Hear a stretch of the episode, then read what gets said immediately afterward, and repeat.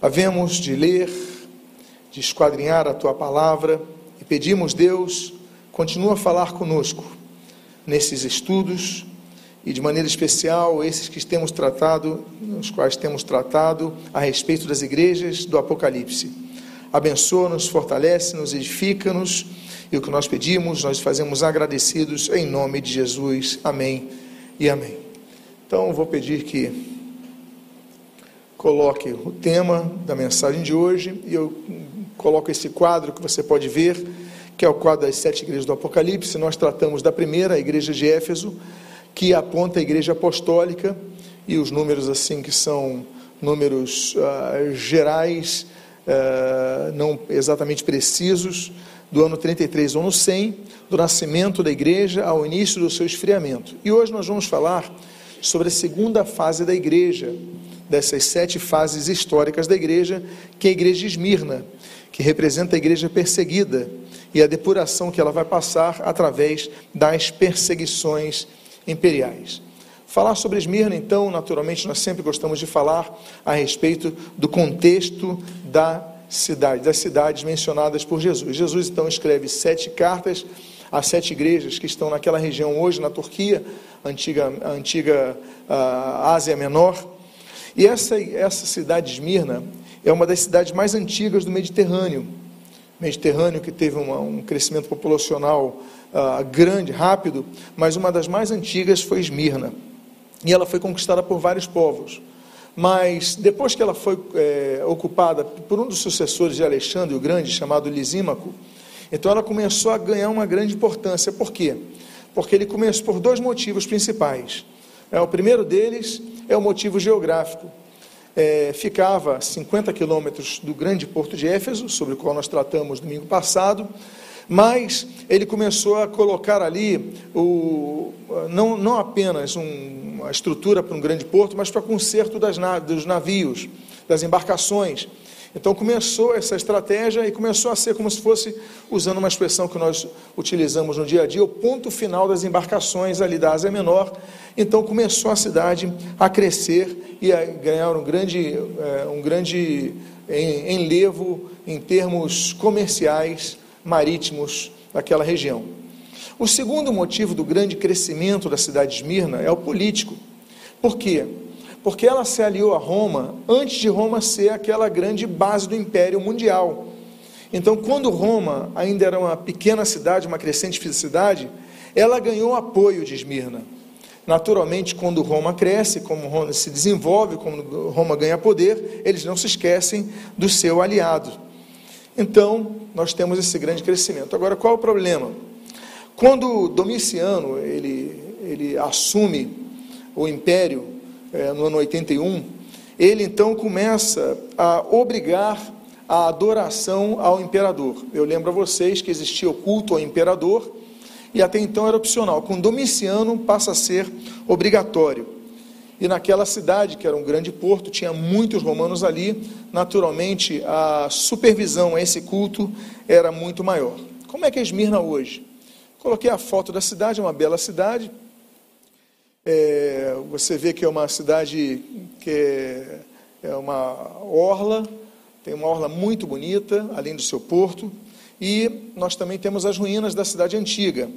Então, coloquei essas fotos aí, uma visita que eu fiz em 2003. Ali está a Orla, né? aqui é um mirante muito bonito da cidade, você vê toda a cidade. E ali estão ruínas na antiga cidade, você pode ver que as ruínas estão dentro da cidade. Aqui tem um prédio de uma parte moderna, aqui tem uma parte mais antiga, mas então não é como Éfeso, as suas ruínas são separadas da cidade. Então, no centro da cidade, você está no centro, para por ali e vê então as ruínas das, da antiga cidade. E aqui nós temos a igreja, você vê que é uma igreja bem simples, é um local bem simples, é São Policarpo, que é o anjo da igreja sobre quem nós começaremos a falar agora o anjo da igreja de Esmirna. O primeiro texto que nós lemos na manhã deste domingo é esse que se encontra em Apocalipse capítulo 2, no início do seu versículo 8. Ao anjo da igreja em Esmirna, escreva. Como toda carta que Jesus escreve aos, às sete igrejas do Apocalipse, essa é a carta dirigida ao seu líder. O líder da igreja naquela época, está havendo um problema no meu som, eu vou pedir que ajude, por favor. O líder na igreja, daquela igreja naquela época, era o bispo Policarpo. Ele era chamado um dos pais da igreja. Quem eram os pais da igreja? Eram os discípulos dos discípulos de Jesus. Ou seja, depois da primeira geração de Jesus e seus discípulos, os discípulos deles foram então denominados os pais da igreja. Por isso que é chamado o período da patrística dos pais da igreja. Policarpo era discípulo do apóstolo João. E seu nome é um nome muito bonito. Poli significa muitos, carpo, de carpós, que significa frutos, ou seja, muitos frutos. Ele nasceu no ano 69, Policarpo, e quando Jesus enviou essa carta, por volta do ano 90, então ele tinha apenas 21 anos, já era líder na igreja. Olha a responsabilidade que ele tinha com 21 anos de idade. Mas ele se manteve firme até o seu martírio, que aconteceu aos 86 anos de idade. Então ele permaneceu firme por muitos anos ali, é, e cuidando daquela igreja, uma igreja forte, uma igreja firme, uma igreja que vai ganhar um grande elogio do Senhor Jesus. Nós vamos ver a respeito disso já. Mas o fato é que Policarpo, ele vai ter a sua morte como martírio. Ah, de acordo com Eusébio de Cesareia, o historiador em história eclesiástica, Policarpo então foi denunciado como não é, cedendo aos, ao, ao império, ao culto ao imperador. Então, ele foi, como outros, levado à arena, para que fosse ali então martirizado. Só que ele tinha tão bom testemunho que os guardas, quando foram prendê-lo, foram prender, olha, viemos aqui prender você pelo crime tal, de você não, não cultuar o imperador e tudo mais. Ele sabia que a possibilidade dele ir à morte, até por ser uma liderança, era muito grande. Então ele falou: não tem problema, vocês estão com fome? E deu comida para os guardas que o prenderiam, então o levaram. Quando ele vai chegar à arena, o governador, o procônsul ali daquela região, ele fala: Policarpo, olha só, você jura para mim, faz uma, uh, maldiz a Cristo, fala que seu culto é único ao imperador. Mas Policarpo então responde de uma maneira muito, muito bonita e muito expressiva. Ele diz o seguinte: por 86 anos, 86 anos, imagina a idade dele naquela época, é, tenho servido, tenho sido servo de Cristo, e ele nunca me fez mal algum. Como posso blasfemar de meu rei que me salvou? Então, ele é lançado na fogueira, essa é uma, uma imagem do livro dos Mártires de John Fox, do século XVI, 1536, né, uma ilustração que mostra que a fogueira estava vindo e é, o fogo não, não, não consumia, não estava ardendo nele, ele continuava louvando a Cristo, então vieram pessoas do povo, não só os guardas, mas colocar mais lenha ali para que ele pudesse queimar rapidamente. Que pessoas eram essas? Já vou falar sobre elas. Mas qual era a situação espiritual de Esmirna? Bom, nós falamos das igrejas do Apocalipse, que o Senhor Jesus fala das virtudes e menciona defeitos. Quais são as virtudes dessa igreja? Em primeiro lugar, Jesus em todas elas ele fala que conhece algo dessa igreja. Nós já mencionamos isso na introdução desses estudos, desse estudo das sete igrejas, e ele sempre fala conheço, gnosco, ou seja, eu conheço algo de vocês. E nesse caso da igreja de Esmirna, ele diz: conheço a tribulação, clipsin, né, o termo grego, pela qual você está passando. O termo grego clipsin significa pressão, por causa de que eles começaram a ser acusados de traição. Veja você, naquele ano, cerca do ano 90, então, o, o líder da igreja, ele foi queimado vivo. Então isso naturalmente abala a igreja. Se eles pegam a liderança, se eles pegam o bispo da igreja, eles vão pegar ali o resto da sua estrutura, os diáconos, os, e, então isso vai afugentar o pessoal, mas o pessoal permaneceu firme, apesar de tudo isso. E Jesus ele fala: Olha, eu conheço a eu conheço a pressão que vocês estão passando, apesar de serem acusados injustamente de traição. É interessante notar que o procônsul, quando Policarpo estava na arena, ele é, falava, diga morte aos ateus, o povo começou a dizer, diga morte aos ateus, porque ele chamava os cristãos de ateus, por não adorar o imperador. Então, Policarpo fala, então, olha, morte aos ateus, ele, ele estende a sua mão para a arena, para as pessoas da tribuna, dizendo, nós não somos ateus, nós temos, cremos em Deus, cremos em Jesus Cristo, cremos na divindade do Senhor. Então, eles eram acusados por causa disso de traição, mas não eram traidores de Cristo, eram pessoas fiéis a Cristo. Então, Jesus fala, eu conheço a sua pressão, a sua tribulação. Mas Jesus fala no versículo 9, no, no final dele, o seguinte: Conheço a sua pobreza, embora você seja rico. A igreja de Esmirna, eu volto a dizer, Esmirna é uma cidade próspera, nós mencionamos o seu contexto. Era uma cidade muito rica. Por que, que a igreja era uma igreja muito pobre? É a igreja que Jesus menciona a pobreza. Jesus menciona o status é, econômico barra social de duas igrejas aqui do Apocalipse, Esmirna e Laodiceia. De Esmirna ele fala que são pobres, de Laodiceia fala que são ricos. São as, os contextos sociais da época na, naquelas regiões, naquelas cidades. Mas ele fala: Eu conheço a sua pobreza, embora você seja rico. Por que, que eles eram pobres? Por causa da perseguição sofrida. Nós temos que considerar o seguinte: a lei, ela era assim, morte era aos as lideranças, eram os casos mais extremos. Mas eles começavam a ser rejeitados no trabalho, porque se o império persegue alguém e você dá guarita a alguém e financia esse alguém, você também passa a ser uma pessoa que está uh, ajudando essa pessoa a ser mantida. Então, não conseguiu empregos. Segundo lugar, podiam ser presos por causa disso. Em terceiro lugar, podiam ter também as suas propriedades confiscadas. Então você tinha emprego, não tem mais. Você era preso, não tinha como manter a sua família. E você tinha a sua, a sua, a sua casa confiscada. Você então, onde ia morar a sua família? Na casa de parentes. Mas nem sempre a estrutura era adequada. Então acabavam se mudando, perdendo dinheiro para isso. Então era uma igreja pobre. E aí então começou a sofrer muito com isso. Mas é o que Jesus fala sobre acumular Muitos acumulam é, tesouros na terra e não acumulam, acumulam tesouro no céu. Então, aquela igreja é uma igreja que acumulou tesouro no céu.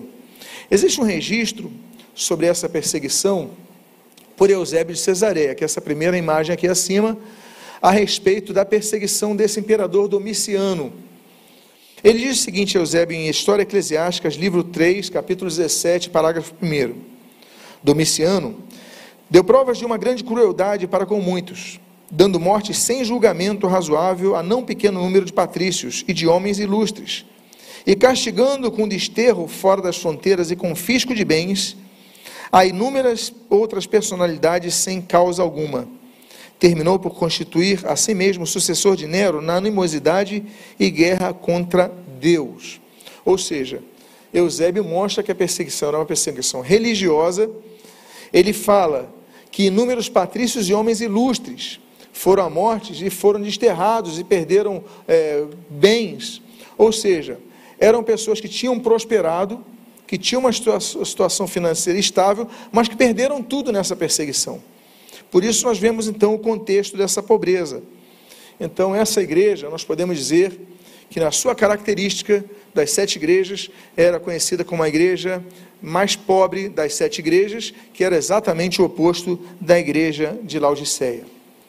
Aí no versículo 9 nós continuamos lendo uma outra característica dessa igreja.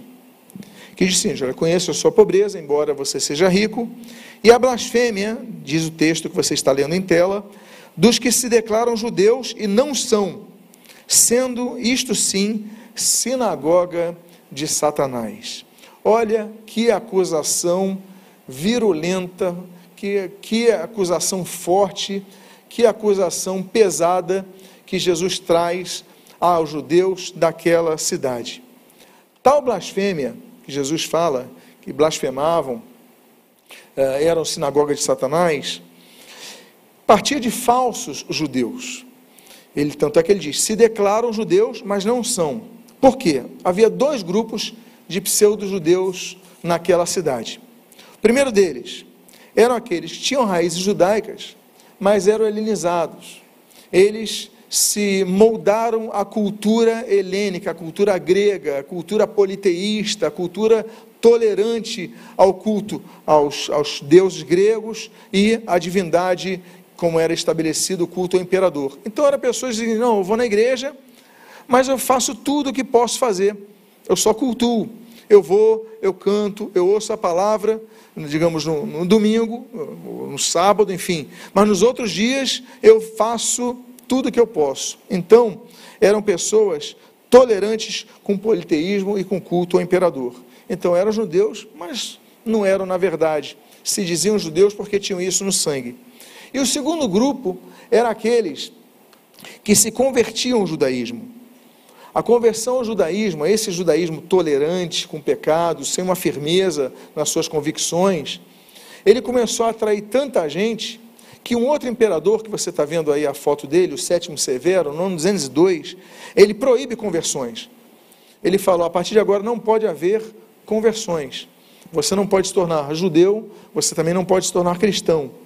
Então, uma das regras que existem, inclusive hoje nos países muçulmanos, na maioria dos países muçulmanos, é que você não pode se converter ao cristianismo, não é verdade? E nem ao judaísmo, você não pode deixar de ser muçulmano. Bom, essa regra não vem da Sharia, lá do século VII depois de Cristo. Isso já vem dos romanos, ali com o sétimo Severo. De todo modo, a característica daqueles pseudo-judeus, daquela pseudo-sinagoga, era que eles eram hostis contra a igreja. Por quê? Porque a sinagoga, em vez de eles apenas ensinarem os escritos sagrados, eles começavam a blasfemar contra o evangelho. Justino Mártir, Tertuliano, eles falam a respeito disso, que eles não apenas falaram mal, falavam mal nas suas reuniões de sábado contra os cristãos, mas eles instigavam as perseguições contra os cristãos. Eles diziam, não, você tem que perseguir eles, tem que denunciar eles, tem que, enfim. Então, Jesus chama eles de sinagoga de Satanás, um dos termos mais pesados que existem na Bíblia, que se possa apontar a um grupo religioso, ou um grupo que se reúne com um pretexto, pelo menos religioso. Então, a sinagoga se tornou o local, ao invés de se ensinar sobre a esperança da vinda do Messias, que é Cristo, se, se tornou o local onde as pessoas falavam sobre a espiritualidade dos cristãos esmirnienses, esmirnenses, mas de maneira blasfema, ou seja, atribuindo ao diabo aquilo que era obra de Deus. Então, o local onde deviam esperar reconhecer Jesus como Messias era o local onde blasfemavam. Por isso Jesus assim o chama. O texto do versículo 10, ele começa dizendo o seguinte: Não tenha medo das coisas que você vai sofrer. Você vai sofrer. Eu coloquei a palavra aí, a palavrinha grega, meleis, que vem do grego melo. Melo é um, é um verbo que não aponta apenas a uma ação futura, mas aponta uma ação necessária. Você vai sofrer. Não é você pode sofrer. Não é, olha, você tem uma possibilidade de sofrer. Jesus ele fala que aquela igreja iria sofrer. Ou seja, Jesus ele mostra exatamente esse período histórico quando a igreja dos apóstolos começa a esfriar. Os apóstolos começam a morrer, começa a haver, a, a, a, começa a haver, é, digamos, o esfriamento. Jesus ele fala aos Efésios: tenho, portanto, contra vocês que vocês perderam o primeiro amor. Vocês estavam perdendo o primeiro amor. E quando eles começam o esfriamento, então, Deus permite a perseguição à igreja. Por quê?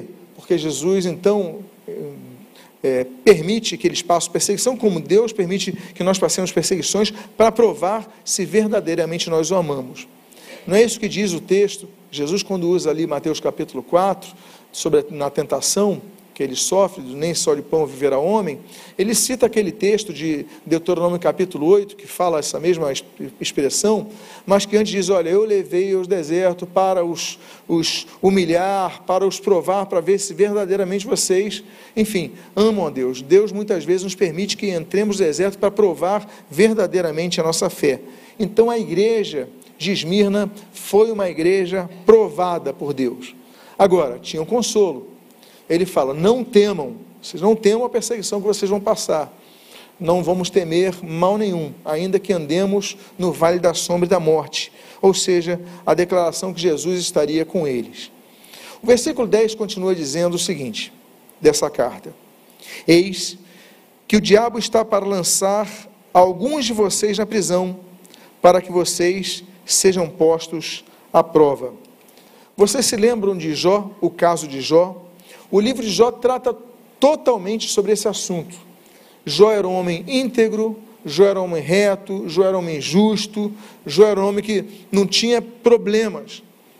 Mas Satanás ele fala: olha, vamos permitir que ele seja provado para que então nós vejamos se ele permanece assim contigo, permanece firme contigo. Então Deus permitiu ao diabo tentar a Jó. Observação: Deus não tenta, Deus prova. A diferença de tentação para provação, quem, pro, quem tenta é Satanás e prova Deus.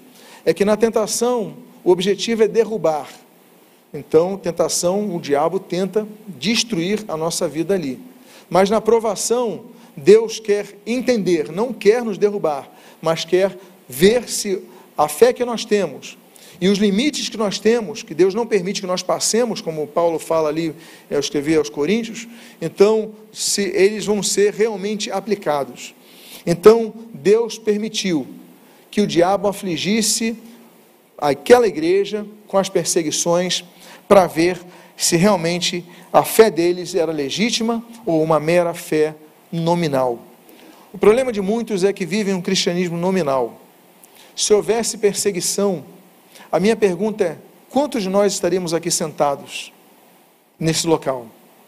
Quantos aqui de nós estaríamos cultuando a Deus, ainda que em catacumbas, como lá em Roma faziam, em outras cidades faziam também, durante as perseguições imperiais? Quantos aqui permaneceriam com Cristo? Assim como nas perseguições na China, a China comunista, os países muçulmanos, as perseguições existem hoje, mas a China tem crescido grandemente, apesar das perseguições, o número de discípulos. E é impressionante nós notarmos, sempre ouvimos testemunhos da igreja perseguida nos países muçulmanos, que apesar das perseguições, os cristãos continuam firmes com Cristo. E eventualmente, infelizmente, muitos têm sido martirizados ao longo do tempo. Mas essa perseguição que Deus permitiu que o diabo infringisse à igreja é para que eles fossem então é, para que eles fossem provados em sua fé. Então eles foram lançados em prisões. Jesus ele fala: alguns de vocês, então nem todos seriam lançados em prisões, parte deles seriam. Mas é um, é um detalhe interessante no versículo número 10, na terceira parte, que diz o seguinte: E passem por uma tribulação de dez dias. Naturalmente, esse dias aqui é aquela terminologia que nós já tratamos em outros estudos, que é dez períodos de tempo. E por que, que é impressionante? Trata-se de uma profecia impressionante de Jesus. Por quê? Porque a perseguição de dez dias aponta exatamente as dez perseguições imperiais, de Nero a Diocleciano, que foi a última, que aconteceram no Império Romano. Eu coloquei a foto aí das dez perseguições especiais. Então a profecia é muito precisa. Olha, vocês vão passar perseguição de dez dias. Ó. Começa com Nero, de 54 a 68, Domiciano, que é esse. Pode colocar naquela outra tela, por favor? Aquela tela que estava? Isso, muito obrigado. Domiciano, de 81 a 96. Trajano, de 98 a 117. Então você vê que entre eles sempre tem um período de paz e depois volta a perseguição. Ó, 117 e 161 volta a perseguição com Marco Aurélio. Sétimo Severo, de 193 a 211. Máximo Trácio, 235 a 238, Décio, 249 a 251, Valeriano, 253 a 260, Aureliano, 270, 10 anos depois, a 275, e por fim, a última perseguição, a última perseguição Diocleciano, de 303 a 313.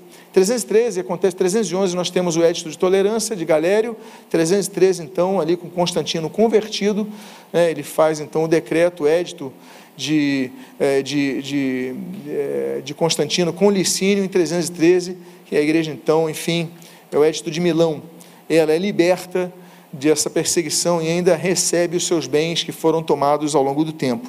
Então é impressionante que Jesus fala o número 10, que eles vão passar por uma perseguição de 10 dias, e é impressionante que essa profecia se cumpre ao longo da história com 10 perseguições. E tão impressionante isso é, que também a última perseguição, a Diocleciano, também dura 10 anos. Então começa em novembro de 313 é, e termina ali no Édito de Milão em 313. Agora, nós falamos que as igrejas do Apocalipse, Jesus menciona sobre as suas virtudes e sobre os seus defeitos. Quais são os defeitos da igreja de Esmirna? Com alegria eu digo a vocês, nenhum. A igreja de Esmirna, ela é admirável, porque apesar de tanta perseguição, ela não demonstra nenhum defeito. Então não é por serem perseguidos que eles cediam. Não, eles não tinham defeito. Jesus fala, não fala nenhum defeito sobre eles. Agora, como eu falei para vocês, para as sete igrejas do Apocalipse existem sete promessas aos vencedores. E a promessa que nós lemos está no versículo 10, na sua quarta parte, que diz assim: Seja fiel até a morte, e eu lhe darei a coroa da vida. Nós temos uma concepção de coroa como se fosse aquela coroa dos reis. No grego existem duas palavras para declarar dois tipos, para apontarem a dois tipos de coroas. As duas palavras são diadema e estéfanos. Diadema, daí vem a palavra diadema, é aquela coroa realmente feita de ouro, geralmente incrustada com pedras preciosas, que os reis costumam colocar na sua cabeça. Essa, inclusive, é uma da, da, das coroas que nós vemos no Senhor Jesus ali em Apocalipse, que ele tem. Agora, esse, esse termo grego que fala sobre a coroa da vida para a igreja não é essa coroa diadema, diadema, mas é a coroa Stefanos, que é aquela coroa que geralmente era feita com uh, ramos de oliveira, que era dada a quem? Eram as coroas de oliveira, a Stefanos, eram dadas a vencedores de provas atléticas, como as provas olímpicas, então eles recebiam aqueles ramos na cabeça, venceram, e no caso das guerras, os generais, quando voltavam de guerra, eles desfilavam com coroas. Então, muitas delas banhadas a ouro, muitas vezes com premiação e tudo mais. Mas o fato é que o vencedor que Jesus fala ganhará a coroa da vida, mas ele usa o termo Stefanos, ou seja, aquela coroa do vencedor de uma corrida atlética e também de uma batalha militar. E o que é a vida cristã? A vida cristã é exatamente isso. É uma corrida, como Paulo fala, e também é uma batalha diária, como o próprio também Paulo vai mencionar. Então, meus amados, essa coroa, ela só vai ser entregue nessa característica que nós vemos na igreja de Esmirna, ao que vencer, ao vencedor que for fiel até onde? Até a morte. Ou seja, o que, que nós vemos? Apesar de ser uma igreja sem defeito, não era uma igreja que tinha garantia de salvação a todos os seus membros. Porque aquele que fosse fiel até a morte, ele receberia a coroa da vida, os téfanos da vida. Ou seja, somente aquele que fosse fiel até a morte. Nenhuma igreja sem defeitos, que estava predestinada a todos serem salvos, tinha a garantia que todos seriam salvos. A predestinação, por exemplo, Israel foi predestinado a chegar à terra prometida quando saiu do Egito. Mas dos maiores de idade, os 21 anos para cima, apenas dois, Josué e Caleb, entraram. Não adiantou a predestinação se eles não chegaram até o fim. Então, muitos tinham a possibilidade de chegar, mas Jesus falou: olha, aquele que for fiel até a morte, ser fiel até a morte, e dar-te-ei a coroa da vida, somente a eles. E ali então, o versículo número 11 desse capítulo, a Bíblia diz, nessa promessa: quem tem ouvidos, ouça o que o Espírito diz às igrejas. O vencedor, de modo nenhum, sofrerá o dano da segunda morte. Uma observação que apenas vale ressaltar diz às igrejas. O que significa? que apesar de ele ter enviado uma carta para cada uma das igrejas, as demais igrejas liam as demais cartas. Tanto é que ele fala: olha, Diz as igrejas, e não somente a igreja de Esmirna. Ou seja, então eu estou falando para todas, mas esse recado é escrito para os esmirnenses. O vencedor, de modo algum, sofrerá o dano da segunda morte. Existem três tipos de morte que a Bíblia menciona: a morte física, Romanos capítulo 5, a morte espiritual, Efésios capítulo 2, a morte eterna, Apocalipse capítulo 20. Ele está falando de segunda morte, está falando da morte eterna passar a eternidade na ausência do, da manifestação do poder de Deus que traz vida às pessoas. Então, em cada uma dessas igrejas tem uma promessa, mas somente os vencedores herdariam a coroa da vida. Portanto, em cada uma das igrejas, e atenção para isso, há na vida espiritual os que vão vencer e os que não vão vencer. E a decisão está em cada um de nós. A vigilância está em cada uma de nós. No caso da, da igreja de Esmirna, ainda que ela tinha sido elogiada, ela não garantia a salvação aos seus membros. Deviam ser fiéis até a morte. E caminhando para a nossa conclusão, período histórico que representa a igreja de Esmirna. Aponta ao segundo período da história da igreja, do ano 100 arredondado, ao ano 313, esse sim, a gente pode fixar mais por causa do Edito de Milão, e vamos falar sobre isso no próximo domingo, quando falarmos da igreja de Pérgamo. Então, a igreja de Mirna, ela aponta ao período de depuração da igreja que veio através das perseguições. Quando começaram as perseguições, aqueles que se diziam cristãos, eles então começaram, não, eu não sou não, eu vou continuar a minha vida, mas começou a depurar. Assim como o ouro no fogo vai depurando, e só vai ficando o que é puro, só vai ficando o povo que realmente é fiel a Deus, então isso aconteceu. E olha, essas perseguições, dez anos, de dez perseguições, elas duraram cerca de quase três séculos, do século I ao século IV. Muito sangue foi derramado após o período de esfriamento da igreja. Muito, nos lembramos que, por exemplo, Jesus ele falou no seu, um dos seus testamentos antes da ascensão, né, olha, vocês vão ficar em Jerusalém até que desça sobre vocês o poder do Espírito Santo, vocês vão ser testemunhas em Jerusalém, Judéia, Samaria e confins da terra. Mas a igreja não saiu de Jerusalém. Então começou a haver perseguição, e por causa da perseguição, eles foram sendo espalhados pelo império. E isso nós vemos claramente no período da fase da igreja de Esmirna. Uma segunda fase dessa igreja, nós vemos no próprio nome de Esmirna. O significado de Esmirna representa a igreja nos tempos atuais. O nome Esmirna significa mirra, aquela plantinha, mirra. Né? Então, esmirra vem de mirra. E o nome mirra vem exatamente dessa aplicação. Por quê? Primeiro lugar, a mirra é uma substância extraída do esmagamento da planta. Você esmaga a planta para ter então aquela, aquele, aquele perfume da mirra. A igreja ela foi esmagada nessas perseguições, mas apesar do seu esmagamento, o segundo significado é que pôde-se notar o perfume da igreja, porque a mirra era usada para perfumar pessoas e para embalsamar corpos dos mortos, ou seja, para tirar o cheiro de podridão dos mortos, então as pessoas colocavam mirra. Você passava por um local, ela está com um odor mais adequado aqui. Ou seja, apesar da podridão da morte, da perseguição e tudo mais, a igreja exala um belo perfume de Cristo.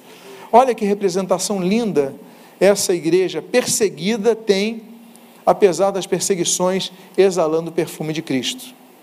E, por fim, ela também representa, ah, ok, foram preservados os espíritos, já falei sobre isso, e ela representa a igreja perseguida hoje, seja por motivações religiosas, como nos países muçulmanos, seja por perseguições dos secularizados, como nós vemos muito na Europa e hoje começando a crescer no Brasil, né? não precisa de religião, isso daí é uma coisa é, desnecessária e tudo mais, o que vale é a matéria, o que vale é, é enfim, não lidam para as coisas espirituais e começam a escarnecer da gente, e aí vídeos meios de comunicação perseguindo a gente, sejam as igrejas adúlteras dos tempos atuais, hoje qualquer um se diz cristão, Existem igrejas para tudo que é moda, para tudo que é gosto, meus amados irmãos. Não preciso nem citar aqui os casos.